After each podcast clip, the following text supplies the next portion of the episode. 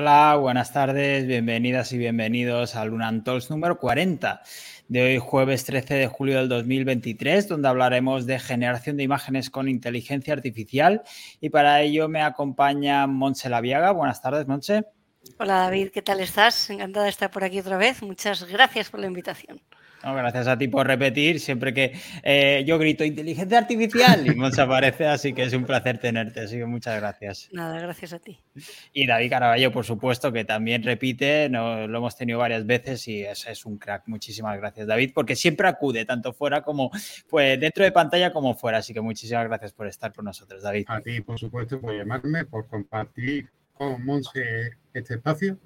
Y por supuesto, siempre que me llame, ahí ando. Siempre Muchísimas gracias. Y muchísimas gracias a los que estáis aquí en, directo por el chat, eh, tanto en Twitch como en YouTube. Y vamos allá, vamos a hablar de generación de imágenes. Ya conocéis a Monse, ya conocéis a David, pero como siempre he hecho una pequeña introducción. Monse Laviaga, fundadora de fotografía e-commerce, directora de innovación de Wing Group y simplemente muy friki de la inteligencia artificial. Qué fácil es encontrarla ahora en Twitter o en LinkedIn o en Spotify o en YouTube. Sin duda ha decidido apostar por su marca personal y nos encanta que sea así por todo lo que nos aporta. Buenas noches. Con esa presentación, David, solo puedo hacerte así. la verdad es que sí que hay un, trabajo ahí a conciencia ¿no? de, marca personal y puedo decir a todo el mundo que esté sin duda de si hacerla o no, que, que tiene muy rápido frutos normalmente, o sea que animo a todos a, hacerlo y nada, justamente por eso estoy aquí. No porque sepa más de otros, sino porque hago un poco más de ruido quizás, así que... Bueno, pero hay que darlo, hay que demostrarlo también, ¿no? Es, es, no solo es saber venderse, no solo saber de lo que hablas, sino mostrarlo. Y eso se nota. Al final también e, es evidente que Monse no solo habla, sino que se nota que sabe de lo que habla y eso siempre se agradece. Ah, pues gracias a ti por la presentación. Y otro que sabe también es David Caraballo, diseño web, diseño gráfico, diseño con IA, creador nato con mucha imaginación. Por supuesto, otro friki de la inteligencia artificial para imágenes, audio, vídeo. Un ejemplo de cómo se ha sabido actualizar con la tecnología y que más de uno debería seguir, al menos para ver sus creaciones que son realmente una pasada. Buenas tardes, David. Buenas tardes, muchas gracias por la introducción. Por supuesto, siempre de más de lo que la realidad es. lo que intento es, eso sí, trabajar día a día y aprender todo lo que pueda de cualquier cosa nueva que aparece. Sabes que todo esto es real, sabes que el, señor de los filtros eres tú, como luego nos explicarás, y aquí no ha aplicado ninguna inteligencia artificial, es todo real. Y vamos allá con las preguntas y, con lo que venimos a debatir, pero déjame mencionar rápidamente a nuestro patrocinador, que es HREFs, que es nuestro, eh, nuestra herramienta SEO favorita y además ha incorporado recientemente también herramientas de inteligencia artificial para crear contenido, para herramientas para redes sociales, para SEO. la verdad es que son una pasada y son gratuitas. Así que recomiendo desde aquí, ahora os dejaré el enlace también para que vayáis, eh, pero se pueden encontrar en su página web eh, las herramientas de inteligencia artificial y merece la pena echarles un ojo y mira, son gratis, así que nos vienen genial. Aparte también tenéis gratis las Webmaster Tools. Así que muchísimas gracias de, por HR por patrocinar este, este episodio y todo Julio. Y una vez hechas las presentaciones, eh, tanto del patrocinador como de los invitados, vamos a ponernos un poco en situación y me gustaría empezar preguntándoos qué creéis que ha cambiado más en los últimos meses respecto a la generación de imágenes específicamente. específicamente. ¿Qué, qué opinas, Monse?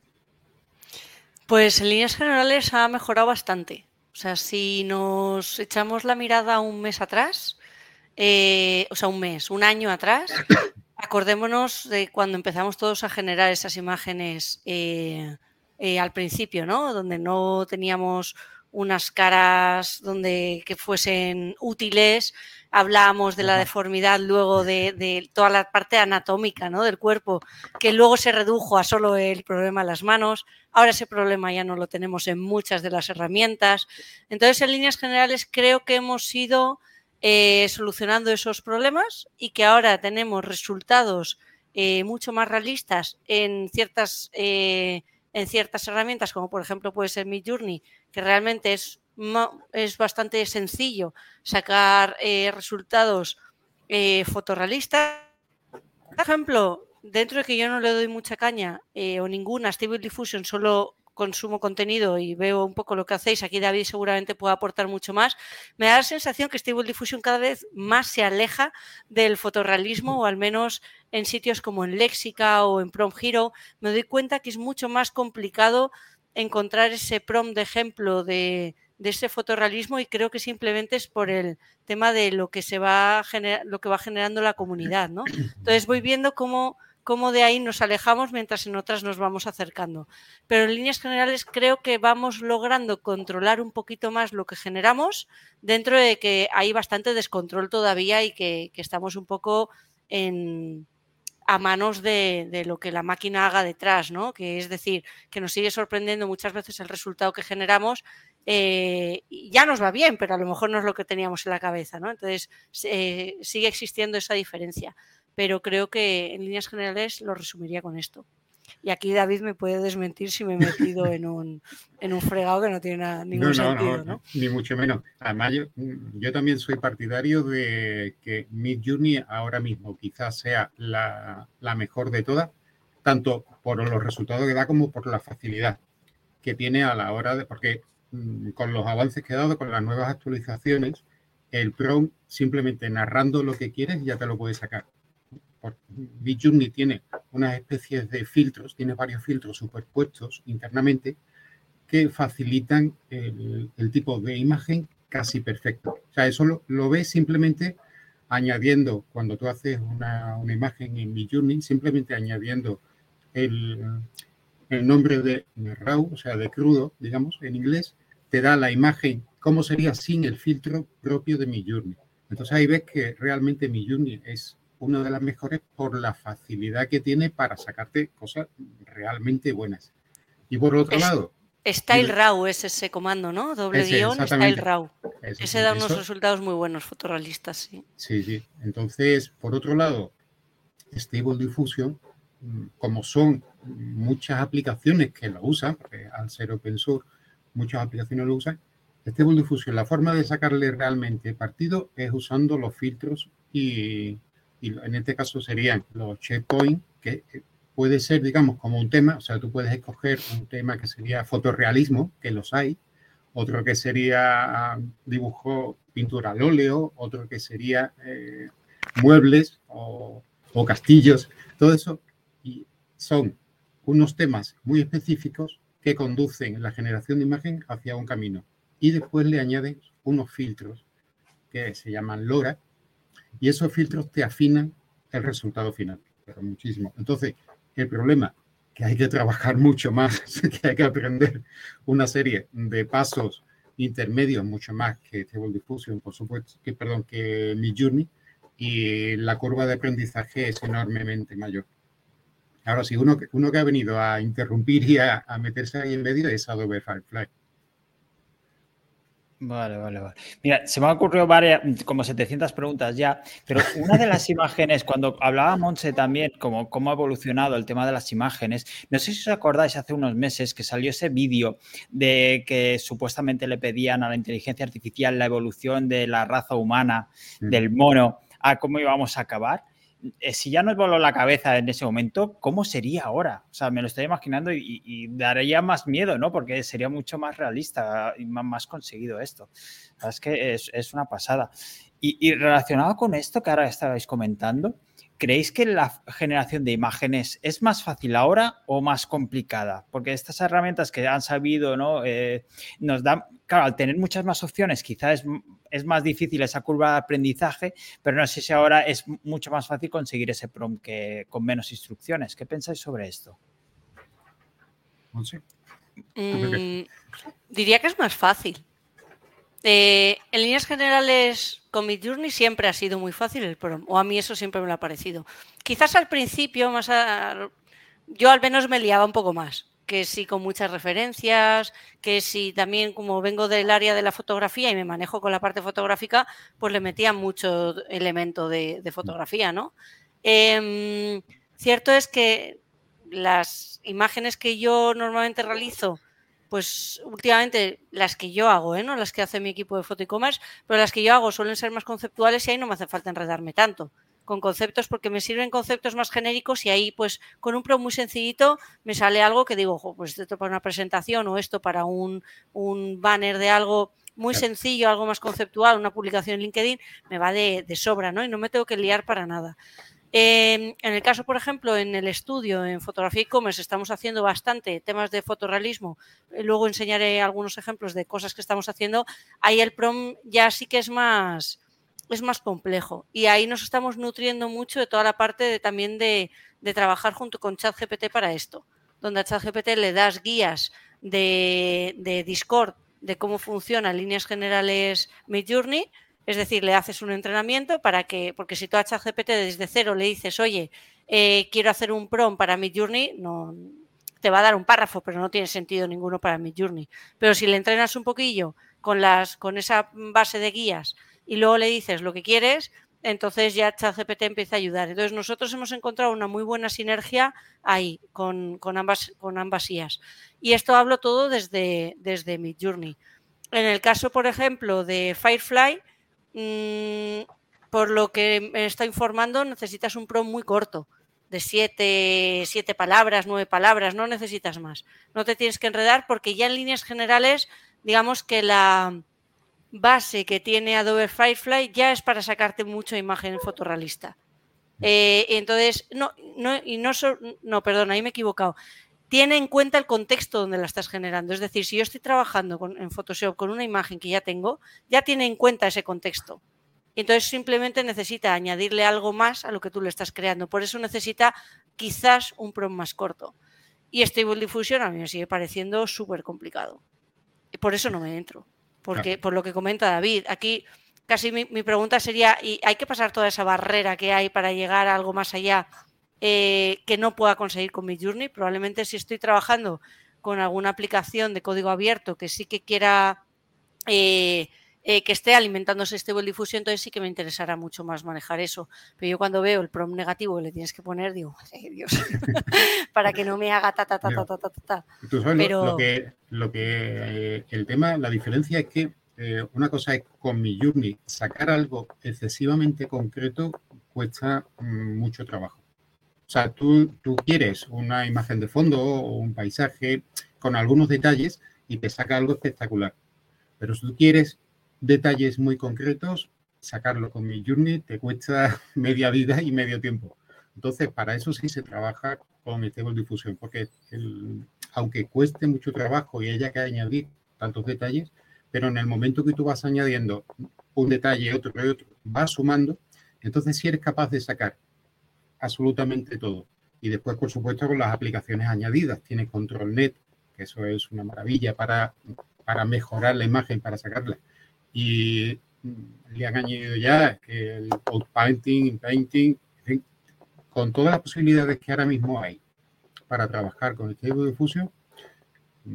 Para, de cara a un usuario normal, hay aplicaciones web que te lo permiten, que no tiene esa curva de aprendizaje tan grande porque ya viene muy bien especificado, viene más sencillo, pero para las que son empresas o profesionales que se dedican realmente a construir imagen, a, montar, lo que es la instalación local, eso es lo mejor que se han inventado hasta ahora mismo, porque sí te permite sacar exactamente el mínimo detalle que necesitas para cualquier imagen.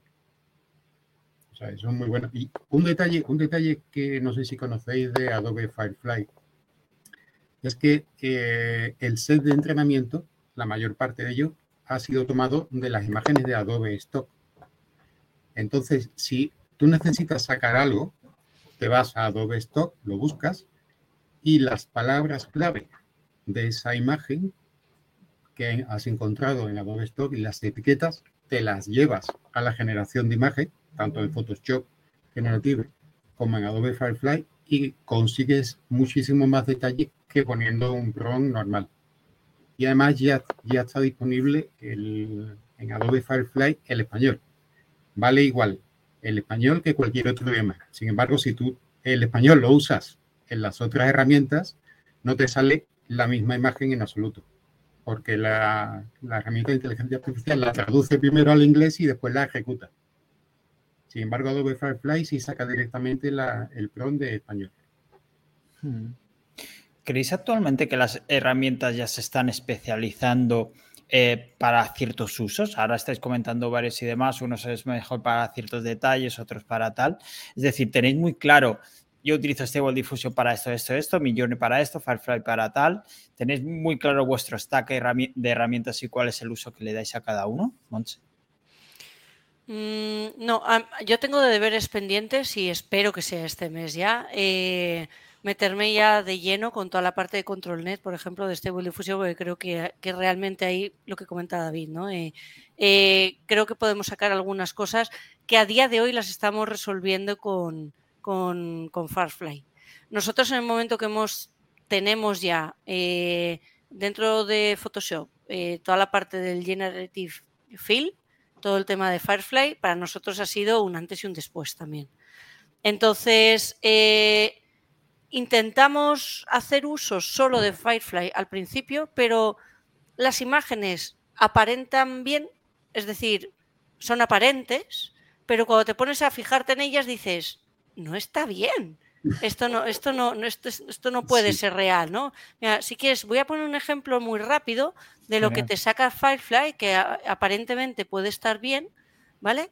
Y, por qué nosotros, por ejemplo, eso lo hemos eh, descartado al menos a día de hoy.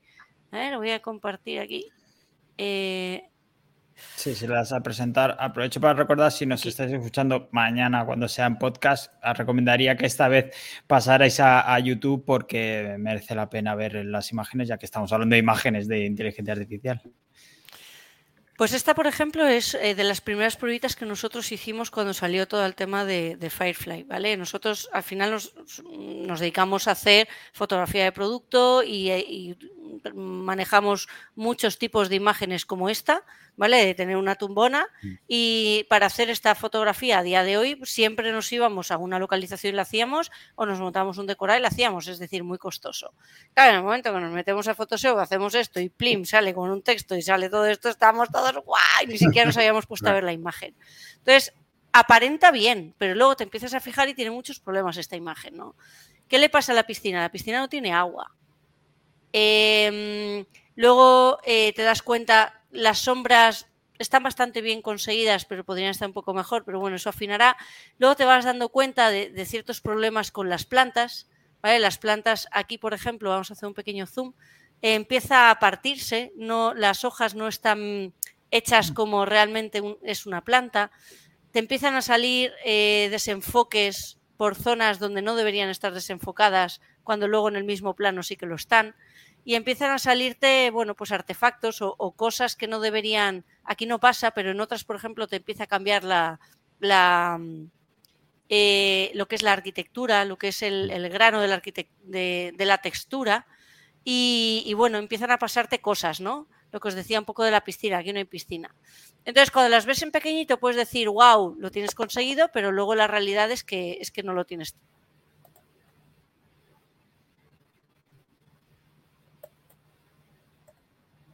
ni podemos manejar mejor ese resultado, que aunque no, no sepas exactamente lo que te va a salir, eh, eh, es mucho mejor cuando luego lo analizas más de cerca.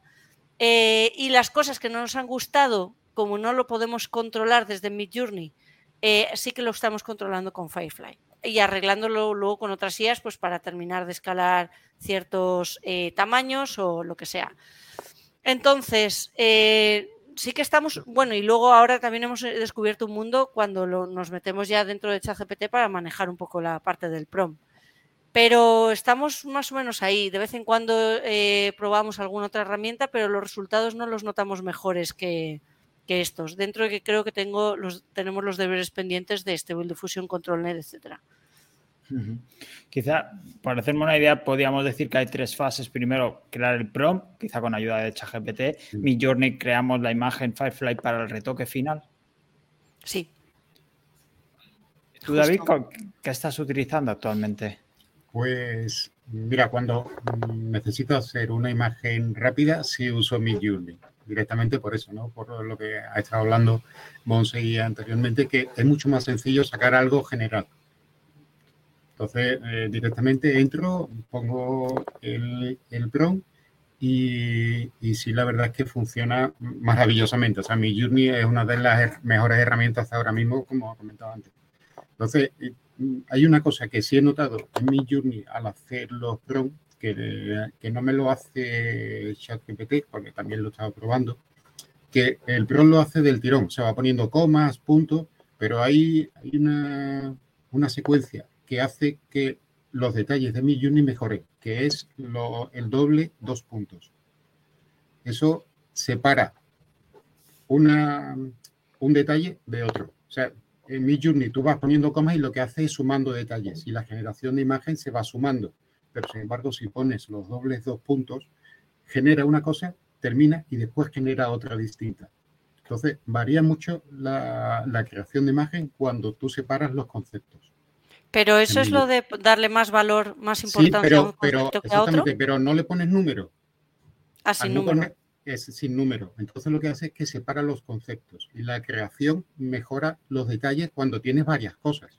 O sea, si tú lo que pides es, como te he dicho, no un paisaje o un fondo, pues no, no importa porque el fondo es general. Pero si tú tienes varios conceptos que quieres que aparezcan en una misma imagen, separas con los dobles dos puntos cada detalle. Entonces mejora muchísimo porque no se, no se suma todo y, por ejemplo, cuando tú pides en mi Journey varias, varias figuras, algunas están regular, todavía no termina de sacar muchos conceptos juntos, pero si los separas por doble, los dobles dos puntos, sí lo hace estupendamente. Y después, cuando es algo más concreto o, o necesito algo muy definido, sí me voy a Stable Diffusion. Más que nada porque ya la conozco, pero sí, sí reconozco que es realmente complicada. Entonces, mm, como muchas veces me han preguntado, bueno, ¿y cómo saco todo este PRON, no? Como el PRON negativo que hay que pues yo lo que aconsejo al principio es que vayas a las aplicaciones que usan Stable Diffusion, ya sea las que son mejores, eh, tipo Leonardo o Playground Eye, y copies tres o cuatro eh, pros negativos. Los guardas y una vez que tú intentas hacer la creación de imagen, ya tienes esos pros negativos hechos. No tienes que añadirle a cada vez que tú haces la generación. Entonces, ahí sí puedes sacar muchísimo más detalle, porque te digo que aunque la generación va un pelín por detrás de mi Journey, hasta que ha salido la nueva versión, o va a salir ya de cara al público la nueva versión de este Gold Diffusion. A de XL, XL ¿no? Ah, es que en teoría parece que va a ser una maravilla, pero hasta ahora mismo va un pelín por detrás. Entonces necesitas añadirle aplicaciones, tipo ControlNet, o hacer un poquito de descargas la imagen y vuelves a hacer la generación a raíz de la imagen, o sea, image to image entonces, tardas un poquito más, pero sí consigues el mínimo detalle que necesitas. Ahora que has mencionado eh, Stable Diffusion XL, otro de los avances que hemos visto en imágenes es que eh, puedes meter ahora texto en las imágenes, que bueno, y en mi Journey imposible, ¿eh? no es que no, no, no hay tu tía, pero que en cambio con Stable Diffusion con XL sí. No es 100% certero, no, no si pones cartel y me pones Claro. y un cartel que ponga beers, eh, ¿no? Cervezas, por si he dicho oso en inglés, que nunca sé cómo pronunciarlo. Eh, a lo mejor te lo saca de cada cuatro, te- de cada diez te saca cinco o cuatro que son acertadas con las letras, otras Porque no. tiene, tiene un límite, tiene un límite de letras. Cuando tú le Ah, pides más, de, más de tres letras, mm, se pierde. Se empieza a liar. Pero, pero las tres las saca prácticamente, igual que en mi Journey, cuando tú le pides hasta dos letras, es capaz de sacártela bien. Cuando le pides más de dos, ya te dibuja cualquier cosa. No hay de alcohol aún. Por aquí Nuria nos dejaba un comentario demostrando la evolución de estos modelos. Dice, y la inteligencia artificial puso en jaque al mundo del arte. El fotógrafo Boris Elgatsen, ganador del concurso de fotografía que generó con inteligencia artificial, renunció al premio y anunció que la había generado con esta tecnología. Ni el jurado dudó que la fotografía fuese real capturada a través de una cámara de fotos. Y por aquí Javier eh, nos preguntaba, ¿cuál es la mejor manera de crear imágenes de humanos? De humanos. Pues eh, Monse dirá seguramente mi Journey y yo también. Hasta ahora mismo, a no ser que te metas en Stable Diffusion y busques, eh, como he comentado antes, ¿no? Un, un checkpoint y un LoRa que sea eh, fotografía real. Que sea- entonces sumas filtros, vas sumando filtros y entonces sí consigues una imagen prácticamente real. Pero mi Juni hasta ahora mismo yo creo que es la más sencilla para eso y la que puedes sacar directamente. Humanos fotorrealistas, sí, diría que mi Journey. De hecho, nosotros ahí nos hemos esforzado mucho porque uno de los de los de las cosas que nosotros hacemos dentro de la empresa es sustituir humanos reales por humanos creados por e inteligencia artificial, justamente para eliminar los derechos de imagen de, que normalmente eh, cobran los modelos y pagan las marcas, ¿no? Entonces ahí necesitamos sustituir un humano real por un humano ficticio sin que se note y normalmente lo hacemos con Midjourney. Hay a veces que utilizamos otras aplicaciones, ¿eh? Em, otras empresas de fuera. Hay otra que se llama ahora Face. Bueno, pero claro, eso es solo de caras. En líneas generales, humanos de cuerpo entero, medio cuerpo, retrato, diría que, que Midjourney. Otra cosa es que estés buscando un entrenamiento de una cara en concreto. Si es tu cara, por ejemplo, para ubicarte en diferentes lados, entonces no lo haría con Midjourney. Lo haría con foto ahí, por ejemplo, de Levelsio, o, pero tampoco, todavía yo noto en esas imágenes un aura que no termina de ser fotorrealista. Pero el... Bueno, eh, mi a mi Journey le, le, puedes añadir un bot al Discord de mi Journey que lo que hace es que te intercambia los rostros directamente. Tú tienes una foto cualquiera generada en mi Journey, ya sea foto realista o incluso de dibujo digital. Y le puedes añadir una imagen tuya, una foto del rostro, y puedes hacer un intercambio. Y entonces eh, suma los rasgos de ambos rostros. No es 100% eh, tu rostro, pero sí se aprecia que se parece mucho.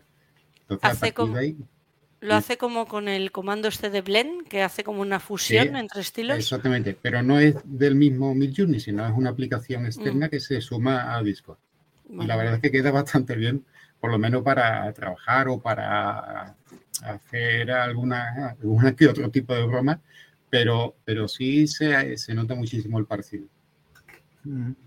Por aquí Esther también nos preguntaba por el copyright antes y Monse, tú has dejado caer ¿no? que, el tema del uso de inteligencia artificial para saltarnos precisamente de, este copyright.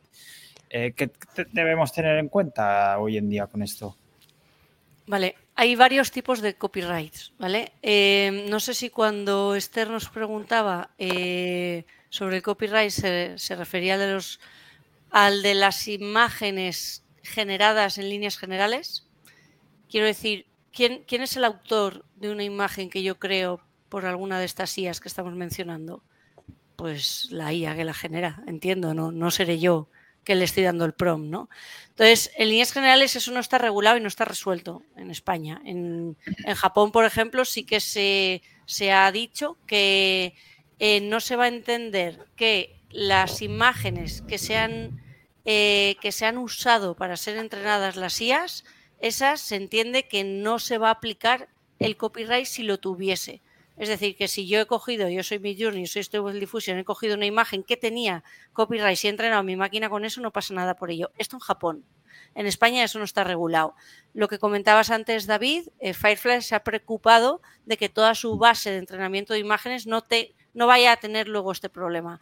¿Qué le puede pasar a Midjourney a Stable Diffusion? Les están intentando dar palos por todo este tipo de cosas de eh, con qué datos han sido entrenados. Esos datos tenían copyright, no los has respetado. Entonces está el copyright con el que has entrenado, el copyright con el que sale, que aparentemente no tiene. O si tiene, será de, la herramienta, no, no de los que estamos generando el contenido.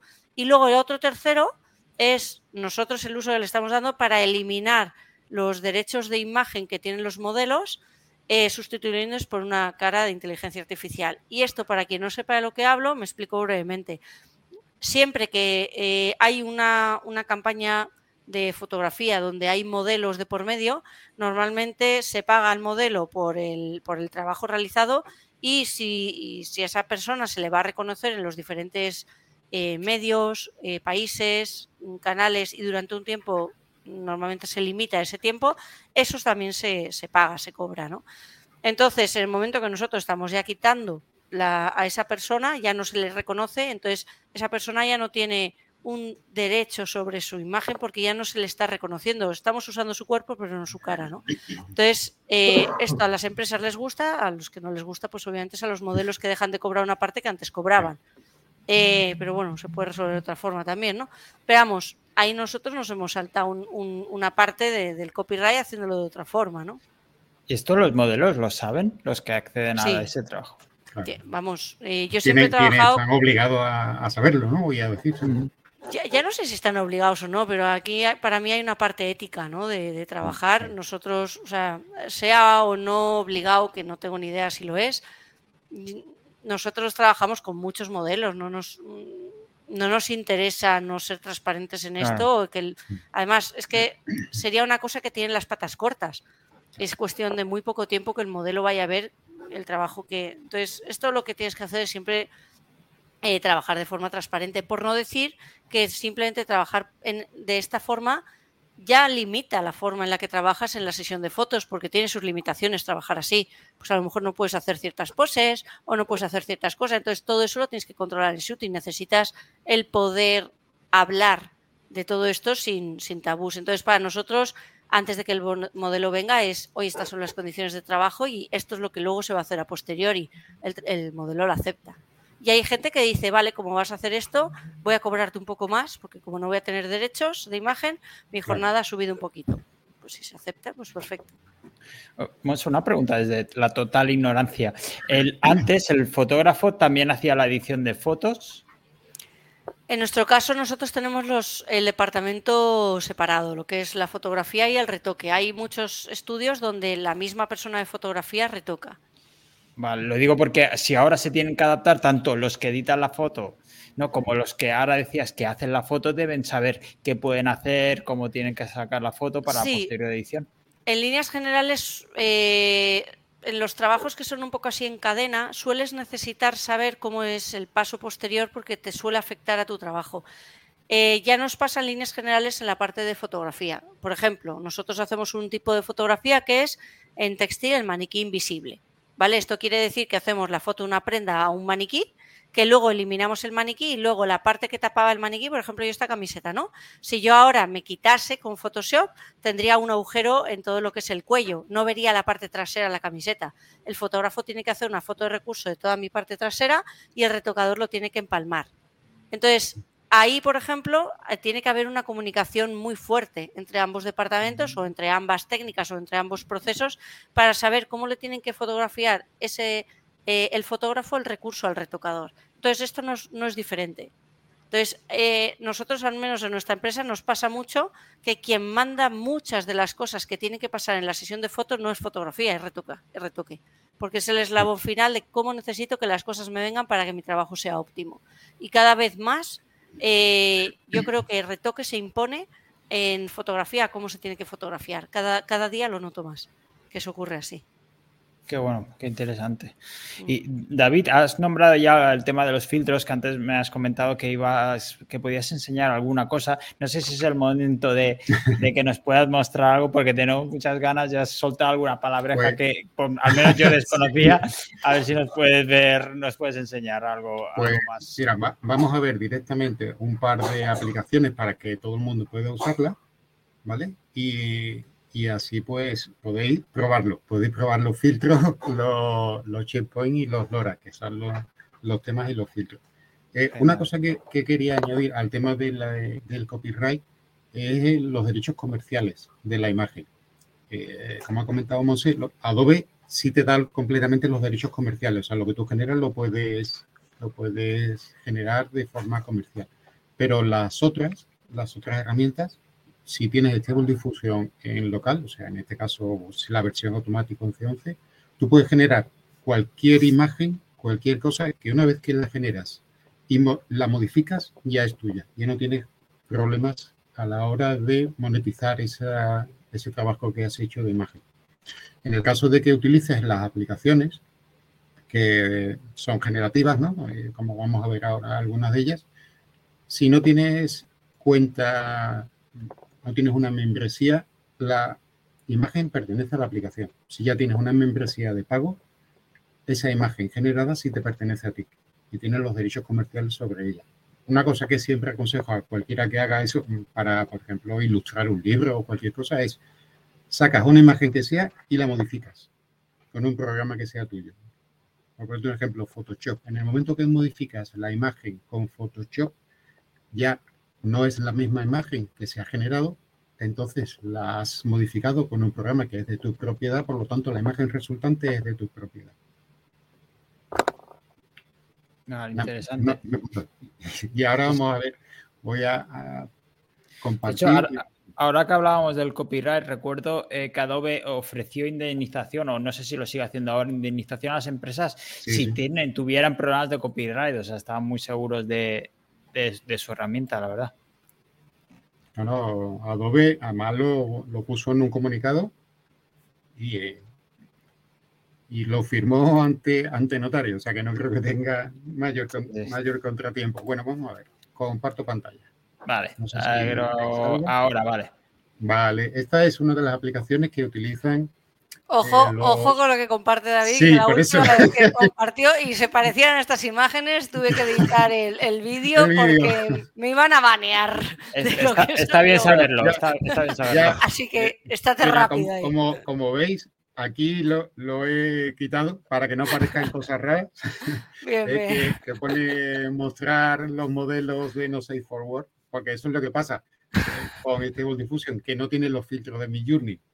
Entonces, algunas aplicaciones pues hacen uso de eso y algunas incluso lo monetizan. Hay aplicaciones por ahí y comunidades de Discord que solo se dedican a ese tipo de imagen. Cada uno. Entonces, todo esto son modelos y en el caso de checkpoint, como veréis, por ejemplo, aquí tenéis un checkpoint y utiliza de base Stable Diffusion 1.5 y lo que hace es que carga ese modelo y cuando tú pones el Pro, la generación de imagen se basa en los caracteres que están ahí definidos. En este caso, pues, sería, digamos, un tipo de figura Aquí, como veis, otro tipo de figura más fantástica. Esto es arte digital, en este caso sería tipo de construcción. Y vamos buscando y podemos encontrar desde un poco más de fotorrealismo a arte digital. Aquí hay de todo. O sea, esto viene en todos, donde están todos los modelos en la página de Civitai. Ahí hay más de 1.500 modelos disponibles para usarlos, cada uno con un muy bien entrenado set de imagen. Esto es lo mismo que hablamos antes. Estos son set de imágenes entrenadas, lo cual quiere decir que cualquier prompt que tú pongas, el resultado final se va a parecer muchísimo a eh, lo que está aquí presente. Y si además le añades filtros, o sea, si por ejemplo, vamos a ver, por ejemplo, esta, si tú además le añades un filtro de fotorrealismo, la imagen resultante va a ser muy difícil que la puedas distinguir de la realidad. De este tipo, no vamos a entrar en hacer fotos. Mira, por ejemplo, este tipo de fotorrealismo de, de rostro. Entonces, si además de eso le añades filtros, le sumas a los checkpoints filtros fotorrealistas, la imagen resultante mm, es, son una pasada de verdad lo que a día de hoy se puede hacer. Porque además tienes lo que quieras, en el sentido de que hay tantas, como 1500 tipos de filtros y de, entre checkpoint y LoRa's que puedes añadir a la imagen para que te saque algo muy, muy concreto. Entonces, aquí ya lo que son dibujantes, por ejemplo, de manga, dibujantes de cómic, todo eso es lo que usan ya para generar imágenes son estas, porque además en Stable Diffusion tienes ya la posibilidad de la consistencia de carácter, puede sacar el carácter del mismo dibujo o la misma figura en caso de que sea una figura. Eh, con distintas poses, mirando arriba, abajo, corriendo, andando, acostada, de pie. todo esto es lo que se usa. Que se usa. Y eh, aquí, como veis, por ejemplo, esta es otra. Que la, la, detalle de la fotorrealidad es prácticamente casi real. Todas estas que se suelen usar. Hay otras que cargan también. Mira, por ejemplo, a ver si aparece y comparto pantalla. Este es el modelo de Civitae que os he comentado. A ver si aparece en la pantalla ya. Vale. ¿Cuánto, podemos tardar en, conseguir la foto que queremos, la imagen que queremos, mejor dicho? En Stable Diffusion, pues si ya tenéis un ligero conocimiento de los... primero el PROM, que como Mount se dice, el PROM es mucho más complicado.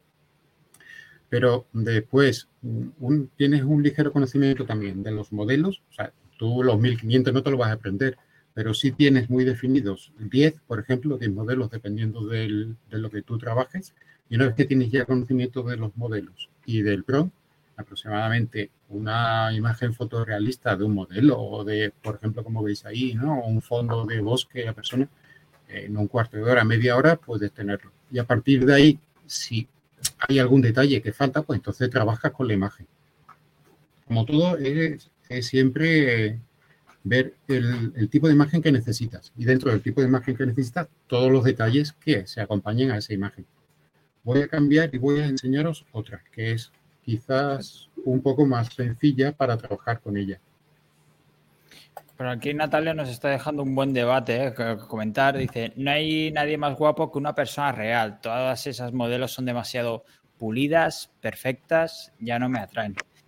Eh, ¿Qué pensáis sobre esto? Eh, sobre todo para el tema de fotografía, eh, para e-commerce, para todo lo que se está utilizando los modelos, ya ahora estamos viendo todo esto. ¿Este es el siguiente paso o echaremos de menos esa naturalidad de los modelos? ¿Qué pensáis? Eso se em, consigue ya. Dale, dale, David. no, que aunque la imagen tú la puedes pedir que sea prácticamente perfecta, lo que es la imagen de la persona, pero tú en los detalles si le pones, le añades defectos. Y entonces la imagen es real. La imagen eh, es una persona real con, con sus defectos, su forma de rostro, sin, sin tener ese retoque final que, que, tienen las imágenes, por ejemplo, de, en algunos casos de mi journey. A ver si se puede presentar la pantalla que estáis viendo. Ahora.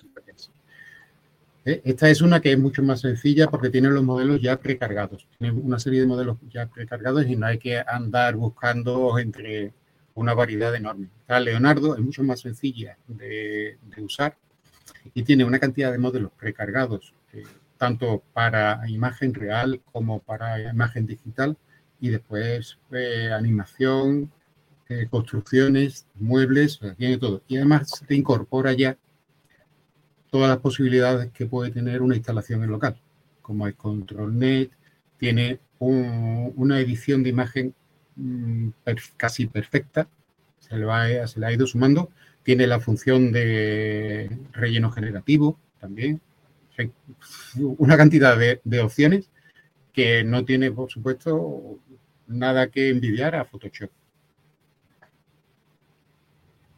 Entonces, todos estos tipos de filtros que ayuda muchísimo a conseguir cualquier cosa. El problema que en este difuso hay que aprender a usarlo. Vale, vale.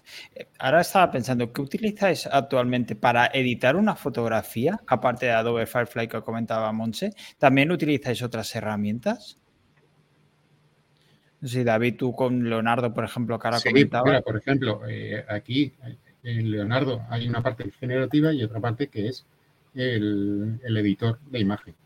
Aquí, si tienes para hacer toda la edición de imagen, como veis, hay multitud de, opciones.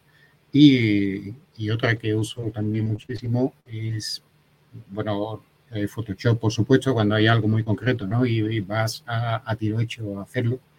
Y otra, que suelo usar también es eh, playgroundeye.com, que también tiene una parte de edición que ha mejorado hace pocos días y ha, incluido incluso en la parte de edición eh, ControlNet y el relleno generativo que tiene lo ha mejorado muchísimo. Y después eh, Adobe Firefly también la uso mucho, pero mm, si es algo muy concreto que necesito rápido, Photoshop directamente. Y si es una imagen con la que estoy trabajando, que por ejemplo necesito hacer o añadir algo a la imagen, me vengo a este tipo de aplicaciones y trabajo con la imagen directamente y con el editor que trae. Vale, vale, genial. De hecho, Esther antes nos preguntaba, eh, ¿cuánto tiempo se tarda en retocar la foto modificada por la inteligencia artificial? No sé si depende del resultado un poco que queremos conseguir, pero no sé alguna aproximación, algún ejemplo en concreto que le podamos comentar a Esther. Es que es lo que quieras, depende, va a depender de, tu base de partida. Nosotros, por ejemplo, cuando al principio empezábamos a generar más las imágenes a través de Adobe Firefly, veíamos que había varios problemas, por ejemplo, el suelo, ¿no? Veíamos que las juntas del suelo eh, no eran uniformes, que se rompía o que la arquitectura del sitio no, no era coherente. Entonces teníamos que ir arreglando. Entonces ahí podíamos tardar mucho. Hasta con, porque la base no era buena. Esto es como todo. Si tu base de buena, eh, buena perdón, si tu base de la primera imagen que estás utilizando, ya sea fotografía o generada por inteligencia artificial, es buena, menos retoque tienes. Entonces, dependiendo de que tengas que retocar y cómo, y cómo sea esa base. Para hacer, por ejemplo, nosotros el cambio de imágenes, de caras, eh, al principio, el año pasado, cuando todo esto estaba bastante en braguillas, eh, tardábamos a lo mejor en las imágenes más sencillas 10 minutos y en, las más complicadas hasta 45 minutos con una imagen. Eh, a día de hoy intentamos hacer la base más certera para que el, reto, el, los tiempos se parezcan más a lo de los 10 minutos que a los 45. Pero va a depender, siempre depende, depende de, con qué empieces y depende de, hasta dónde tengas que llegar. Igualmente, de cara al futuro del retoque, nosotros donde más eh, retocamos a diario imágenes y como Photoshop no nada. Sobre todo, no tenemos necesidad de irnos a otras herramientas en el momento que Adobe ha, implementado todo el tema de las IAS.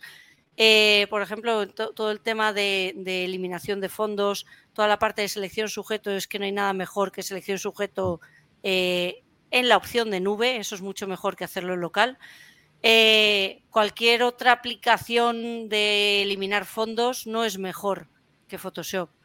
Eh, al menos de lo que nosotros hemos probado, que hemos probado muchas. Entonces, como tenemos un conocimiento muy alto de Photoshop, todo lo estamos haciendo en líneas generales en Photoshop. Eso no quita que sea la, que sea la única forma, ni mucho menos, solo que, claro, nosotros como sabemos mm. manejar, vamos ahí. Ahora bien, si me preguntas sobre el futuro del retoque, yo aquí hablaría de Drag Jorgan. No sé si lo conocéis, pero es para quitarse el sombrero. Eh, Aquí os voy a compartir pantalla, esto no, de, un poco de los resultados que se pueden ver. Eh, vamos a ver. Estaba buscando otra página que no he encontrado, pero he encontrado otro artículo que me sirve por igual, para que veáis un poco hacia dónde nos vamos. Eh, supongo que algunos ya lo habréis visto, el típico, ¿lo estáis viendo en mi pantalla ahora? Ahora sí. Vale, el vídeo del león, ¿no? Pero al final, yo, yo estaba estoy mm, a veces cansada ¿no? de escuchar como algunos clientes nos decían, ¿puedes eh, girar un poquito el bote o la caja? O yo les decía, pero que no es un 3D, yo no puedo girar las cosas, ¿no? Eh, bueno, pues, pues ahora sí se puede girar, ¿no? Aquí solo estamos viendo el vídeo de una cara, pero no sé si aquí lo se explica un poco más.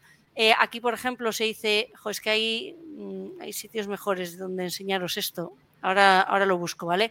Pero tú puedes em, Puedes decirle, oye, ábreme la boca del león y te la abre, ciérrame los ojos del gato y te lo abre, cámbiame la poso de la modelo y te la cambia, gírame el coche un poquito que me ha quedado más frontal de lo que debería y te lo gira, quítame la montaña y te la quita. ¿Vale? Eh, todo esto está bastante en braguillas todavía. O sea, no, no eh, los resultados que da y demás eh, en cuanto a que para usos profesionales. Pero es muy, muy, muy impresionante hacia dónde va toda la parte de, del retoque fotográfico con esto. Va, a cambiarlo absolutamente. En poco tiempo, en poco tiempo va, a de hecho lo está cambiando. Está cambiando ya no solo el tema de imágenes, sino las profesiones. Hay profesiones relacionadas que os adaptan o se van a quedar sin trabajo directamente. Sí. Antes estaban en el chat, lo decían, ¿no? Voy a volver a compartir en contra de la página. Eh, y lo dejo un poco de fondo mientras hablamos, eh, si quieres, David. Eh, antes comentaban antes en el, en el chat ¿no? que, que Photoshop, los fotógrafos, la, profesión del fotógrafo está muerta. no creo que sea así y la del retoque tampoco, pero sí que es cierto que cada vez se cierra más el círculo. Nosotros hace unos años, antes de las cámaras digitales, pues hacer una fotografía era algo eh, muy que tenías que encargarlo sí o sí. Desde el momento de la digitalización, todo eso, eh, digamos, quién podía hacer fotos ya eh, se, amplió, ¿no? Es decir, el, la profesión se redujo. cuando nos metimos las cámaras en los móviles y se acabaron, si os fijáis, nadie usamos ya cámaras compactas, siempre usamos la fotografía del móvil. Voy a ir poniendo más vídeos para que veáis, os quedéis un poco alucinados de esto. Em, eh, cuando toda la parte de meter la, cámara en el móvil, también otra vez, pues ya a lo mejor ya no contratamos fotógrafos para las comuniones de nuestros hijos porque ya lo fotografiamos bien con nuestros móviles. Ahora con todas las ideas generativas, pues a lo mejor no usas un fotógrafo para poner un fondito mono a un bodegón, a un producto o para cualquier uso que tal, porque ya lo puedo hacer con una herramienta de forma sencilla. Sin embargo, eh, cada vez el círculo se va cerrando, pero sigue habiendo un círculo muy fuerte. ¿Vale? Eh, no sé, no tengo ni idea si, si se reducirá al cero, patatero. No tengo ni idea. Pienso que no. Eh, siempre creo que va a haber una parte de la especialización del manejo de todas estas herramientas y demás, pero sí que es cierto que va democratizando cada vez más eh, el uso de todo esto y, por suerte cada vez más gente va pudiendo optar a tener un contenido de, mayor calidad, pero es que esto es una ida de olla lo que estamos viendo. El profesional siempre va a existir, siempre va a existir un profesional que se dedica a esto realmente y haga las cosas, pero sí va a permitir a todo el mundo Mm, tener un nivel medio a la hora de crear imágenes o, toquetearlas o crear sus propios vídeos. Eso es lo que está permitiendo todo este tema de, de IA generativa. Lo que pasa es que el profesional se va a tener que formar y formar mejor en profundidad. Eso por supuesto. No puede quedarse con lo que ya sabía. Y una pregunta, ¿qué relación tienen los clientes con la inteligencia artificial? Eh, ¿Os piden trabajar con ella? ¿Os piden no trabajar con ella? ¿Os da, ¿Les da igual mientras hagáis el trabajo? Eh, no sé qué, qué inputs esté recibiendo por parte de los clientes. Monse. Nosotros vemos muchísimo interés. Eh, de hecho, nos ha abierto puertas y nos ha reactivado conversaciones con clientes. Nosotros es una empresa de hace 10 años. O sea, monté la empresa hace 10 años y hay clientes con los que habíamos dejado hablar que nos ha dado la excusa perfecta para retomar el contacto. Entonces, realmente a nivel de, a nivel de comercial, podría decirse, eh, genera interés. Luego hay un tema eh, obvio que es de... Hay también un interés porque puede haber un, un ahorro de costes de cara al cliente. Y aquí si queréis os enseño cosas que estamos haciendo y el por qué los clientes eh, lo, están viendo útil, ¿no? Eh, se va a entender bien el, digamos, eh, el, aporte de valor que tiene la inteligencia artificial aquí, porque eso es clave. Si tú no aportas valor, da igual que lo hagas con la inteligencia artificial que que lo hagas con lo que sea, que no va a valer. ¿Vale? Esto, por ejemplo, es un trabajo que hemos hecho para, para kiefergarden.com, donde ellos venden, eh, a ver si se está viendo bien, sí, eh, donde ellos venden eh, este, este, este, producto, ¿vale? muebles en líneas generales y aquí hicimos una campaña de muebles de exterior. Entonces, aquí está ubicado el mueble. Y esto es lo que, y aquí enseño cuatro imágenes, no enseño más, pero esto es lo que comentaba antes. nosotros, antes, para generar esta imagen, una de dos, o te ibas al entorno y hacías la foto o montabas el decorado, una de tres. O montas el decorado o te vas al sitio a hacer la fotografía, las dos cosas son muy caras, muy lentas, para que os hagáis a la idea. El ir a una localización implica que vaya el fotógrafo, el estilista, eh, el de producción, eh, alquilar la casa. Eh, hay toda una parte de producción muy, muy, muy, muy alta, ¿vale? Y es pues mm, te tiras para hacer mm, el, mueble, además que estos muebles de pesan, hay que colocarlos, requiere un, tiempo de colocación muy alto, te tiras ahí un día para hacer muy pocas fotos, en realidad. Eh, esto ya lo estábamos solucionando desde hace mucho tiempo eh, con todo el tema de bancos de imágenes, es decir, comprábamos una foto del banco de imagen y, poníamos el, hacíamos el producto en nuestro estudio y lo, empalmábamos, ¿no? Mm, cuando se hace un muy, muy, muy buen trabajo, no deberías notarlo, eso dice la teoría. Eh, la realidad es que muchas veces lo notas. Y, bueno, cierto es que luego ese, ese, fondo que tú tienes lo pueden tener más empresas, porque también han comprado ese banco de imagen. Bueno, lo que nosotros ahora estamos haciendo es generar ese, ese, ese fondo de forma que abaratas de, de la opción 1 y 2 y eh, solucionas de la tercera opción el que este fondo lo tenga más gente porque ya es único. y por supuesto te da, ya, ya no te tienes que ceñir a lo que estás viendo en el banco de imagen, ya estás haciendo lo que, eh, lo que necesitas, ¿no? Lo que el cliente necesita. Y entonces es ahí cuando el, valor se aporta mogollón. Os voy a enseñar un último trabajo. Este, por ejemplo, me gusta mucho porque se usó la inteligencia artificial ya no solo porque se podía o no solo por ahorro de costes, sino porque, por ejemplo, esto que era para Cheva y Derma, esta que es una farmacéutica, nos comentaba que la composición de la que, o sea, los ingredientes, lo que componen eh, estos productos, que son de cosmética, eh, son muy difíciles de encontrar en España, porque son de fuera. Entonces ellos querían hacer unos bodegones, pero estos bodegones no era posible atrezarlos, es decir, poner una decoración, poner un atrezo de unos elementos que pudiésemos que, que fuésemos a conseguir de forma factible, económica o simplemente realmente factible. Bueno, pues usamos la inteligencia artificial para generar este tipo de, este tipo de fotografías y ha quedado un trabajo bastante, eh, bastante decente, la verdad. Hay imágenes que podrían ser más realistas que otras, hay otras, hay unas donde lo notas un poquito más, otras donde lo notas un poquito menos, pero en general creo que el trabajo es bastante, bastante aceptable.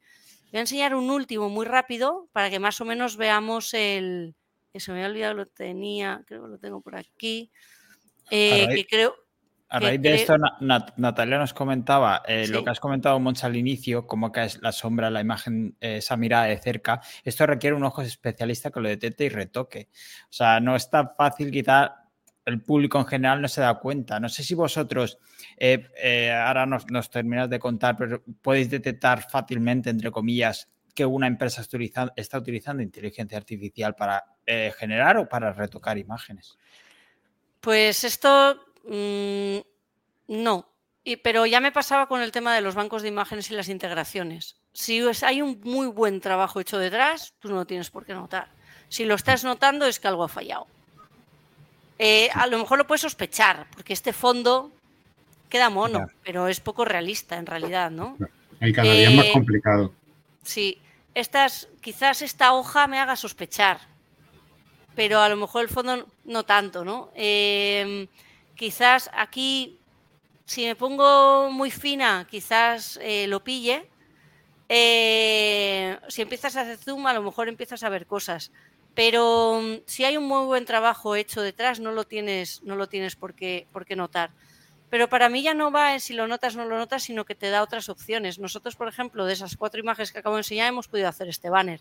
Este banner para nosotros era muy difícil hacerlo antes. O sea, esta, esta, integrar estas cuatro imágenes de forma tan natural, hubiésemos tirado la vida intentando hacer esto en Photoshop con un menor resultado. Eh, con Photoshop de la forma tradicional, ¿no? Entonces, te amplía, te amplía la, digamos, la forma de hacer o, o lo que puedes llegar a, a enseñar. Qué no, la verdad. Que el, cambio, el cambio que ha dado, sobre todo en productividad, mejora de trabajo, en tiempo y, y por supuesto en dinero, en constancia, eso ha sido tremendo. A nivel de, de negocio, tanto a nivel de, empresa como a nivel eh, freelance por vuestra cuenta, eh, ya estáis notando el impacto de la inteligencia artificial a la hora de ser más eh, productivos, ser más eficientes e incluso generar nuevas oportunidades de negocio, como decía Monche poco antes, con esos clientes que vuelven. Sí, yo por, por, mi parte sí lo he notado y muchísimo. Incluso mmm, hay mmm, clientes exteriores de fuera que han escuchado algo de inteligencia artificial, pero cuando le enseñas todo lo que puede hacer, eh, no solo en imagen, ¿no? sino en texto, vídeo, se quedan prácticamente alucinados con las cosas que pueden hacer. Y te dicen, yo quiero trabajar con esto, ¿no? O quiero, quiero hacer algo con este tema. Porque, mmm, aunque parezca mentira, el tema de la inteligencia artificial todavía es conocido por un número reducido de gente. Y muchas profesiones han escuchado campanas, pero ni siquiera saben todavía hasta qué punto puede llegar. Entonces, por ejemplo, mira, a mí últimamente me han encargado algunas páginas de diseño web y todas las infografías van hechas directamente con inteligencia artificial. Ya no tengo necesidad de acudir a bancos de imágenes ni, ni hacer infografías, absolutamente nada. Todo directamente lo genero.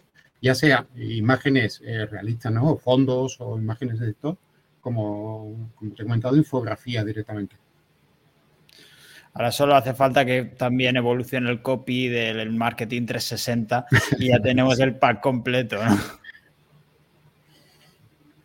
Y ya de cara a, los próximos meses, que no sé si. ¿Qué, esperáis? ¿Qué, podemos esperar que nos llegue? ¿Qué nos va a sorprender realmente? Yo espero que el vídeo, que el vídeo ya se asiente bien y sea capaz de generar, generar algo coherente, porque muchas veces eh, son, parecen sueños psicodélicos. Jova, recomiendo muchísimo. Eh, me lo vi ayer, me lo he visto en dos trozos porque es larguito, una hora y pico. Eh, un vídeo de Javier Altozano hablando, hablando del vídeo y la inteligencia artificial. Lo recomiendo muchísimo porque es muy bueno. Y te hace un muy buen resumen de cómo estamos con el vídeo. Yo tengo la sensación con el vídeo de que estamos como con la imagen el año pasado. O sea, estamos eh, viendo cosas que aún no puedes usar más allá de hacer un videoclip muy fumado o algo muy friki no puedes usar más allá de eso porque está muy lejos de todavía ser. Eh, pero wow, la de cosas que se pueden hacer. Ya también Adobe, por ejemplo, con toda la parte de Premiere, em, se ha puesto mogollón las pilas. Ya puedes hacer storyboards con, eh, temas de IA, ya sea con Premiere o otras IAs. Lo que es la generación del vídeo en sí mismo, eh, Kyber y Runway, para mí se llevan la palma en la mano a día de hoy ayer veía otra, pero ya se me olvidó el nombre, pero yo creo que estas dos, Kyber con K y con B. Ahora mismo son las que más despuntan de todas. Sí. Y, lo dicho, esto en un año tiene, tenemos, seguramente estemos con resultados como los que estamos viendo ahora en, imagen. Entonces al vídeo no hay que perderle de vista. Y otro que yo creo que también nos va a sorprender aparte del vídeo es el 3D. El 3D va avanzando también a grandes a grandes velocidades. Dentro de para mí también es un mundo desconocido que espero que sea desconocido para mí. Eh, también lo tengo en mis asignaturas pendientes junto con Stable Diffusion Control y demás. El 3D para mí es un gran... Em, creo que, probablemente sea el futuro también, toda la parte de, 3D y generación a través de creo que, que, hay, hay dos partes del tema de inteligencia artificial que se van a despuntar muchísimo. Una es una parte que no es conocida mucho por el público, que es para las empresas y sobre todo para medicina, que de hecho ya hay muchas aplicaciones que usan inteligencia artificial especiales para medicina. Eh, de hecho, hace un par de semanas hubo una inversión de casi más de 200 millones de dólares para desarrollar una para temas de radiología. Y después el apartado de los videojuegos mm, se iba a pegar un cambio enorme con la generación no solo de imagen, sino de texturas, de entornos, eso ya está empezando a, despuntar y de aquí a poco tiempo creo que va a cambiar bastante. ¿Y qué opináis, ya por ir acabando, qué opináis de la realidad aumentada o la realidad virtual? ¿Vamos a tener avances? ¿Se va a coordinar esto? Porque está, antes me estaba imaginando el tema del retoque y demás, hacerlo así rollo con las gafas y demás, no sé si lo veremos también próximamente o me estoy tipo, Tipo Minority Report, ¿no? Eh, hombre, molaría mogollón, a mí me encantaría vivir en un mundo así. Eh, no tengo ni idea si lo veremos o no, pero está claro, yo estoy de acuerdo con David en que toda la parte, por ejemplo, de, lo que ya no solo videojuegos, sino lo que es un mundo virtual, ese metaverso que nos, nos cuentan, ¿no? que no sabemos si llegará o no llegará, pero todo el metaverso en su gran, su amplio eh, concepto ¿no? de lo que sean realidades virtuales, mundos virtuales todo eso sí que es cierto que ahora es lo mismo que hablaba antes de la fotografía, o sea, la dificultad para generar se va reduciendo, entonces cada vez es más fácil generar, requiere menos costes, requiere menos barrera de, aprendizaje, eh, o sea, barrera de entrada. Entonces, desde luego que creo que va a ayudar todo este tema de las IAS a, los, a esa generación de, de esos mundos virtuales, ya sean para relacionarnos entre nosotros, videojuegos, lo que sea, ¿no? Y la realidad aumentada también, porque en el fondo la realidad aumentada se alimenta de 3D y se alimenta del mundo real. Entonces yo creo que, que, se irán, son primos hermanos que se van ayudando los unos a los otros. Bueno, de hecho, de hecho, Decentraland, que es el tema de metaverso, ha creado una aplicación de uso público, ya que está disponible, en la que tú te puedes crear tu propio metaverso y avanzar con un personaje y añadir gente y, e interactuar dentro de, un entorno creado por ti mismo. Pues digamos que, eso ya está aquí. aunque en pañales, ¿no? Porque está empezando, por supuesto, pero ya el tema de, del metaverso va a cambiar y lo de realidad virtual, bueno, pues de momento las gafas ya las tenemos, las que han sacado hace poco. Sí, sí. las de 3.500, ¿tienes esas? no, no, pero que ya están ahí. Pues, Montse David, no sé si, bueno, es que nos dejamos muchísimas cosas y podríamos estar hablando un rato más porque la verdad es que el tema es una pasada, pero si queréis aprender más, tanto Montse como David están compartiendo muchísimo, muchísimo contenido relacionado con este tema en sus redes sociales. Montse además tiene un podcast, por ejemplo, que, que justo antes lo comentábamos antes de entrar, que los últimos son realmente una pasada. Así que, Montse, por favor, ¿dónde te pueden encontrar? Eh, pues nada, yo lo bueno es que tengo un nombre muy particular, entonces se me encuentra muy fácil. Y gracias a David todavía se me encuentra más fácil porque me comentaste que no se me encontraba bien en Twitter y creo que... que sí, no, ha mejorado, ha mejorado. Ya, ha mejorado, sí, Aunque cada vez voy cambiando de imagen y eso cada vez es más friki. Pero bueno, en general soy muy activa en LinkedIn, Monselaviaga, y, y me dejo ver por Twitter. Y pues ahí me podéis... Y si no, en fotografiacommerce.com, que es... Eh, eh, la empresa que funde y, vendí también gracias un poco a la, inteligencia artificial, todavía también se me encuentra por ahí. Y el, podcast a las de innovación que, merece mucho la pena. Comentábamos eso el último con, Patricio, que, es hablando de copy en este caso, investigación del público, de la audiencia y tal, que es realmente muy bueno, muy bueno. Pues muchas gracias. Me falta comprarme un micro decente como el tuyo para que se escuche bien, pero es lo único, único que falta. Es un holograma en realidad. y, David lo que necesita es una mejor conexión a internet quizá, pero David te pueden encontrar. Pues a mí en Twitter, LinkedIn, con más o menos con el mismo nick me tenéis en, todos sitios.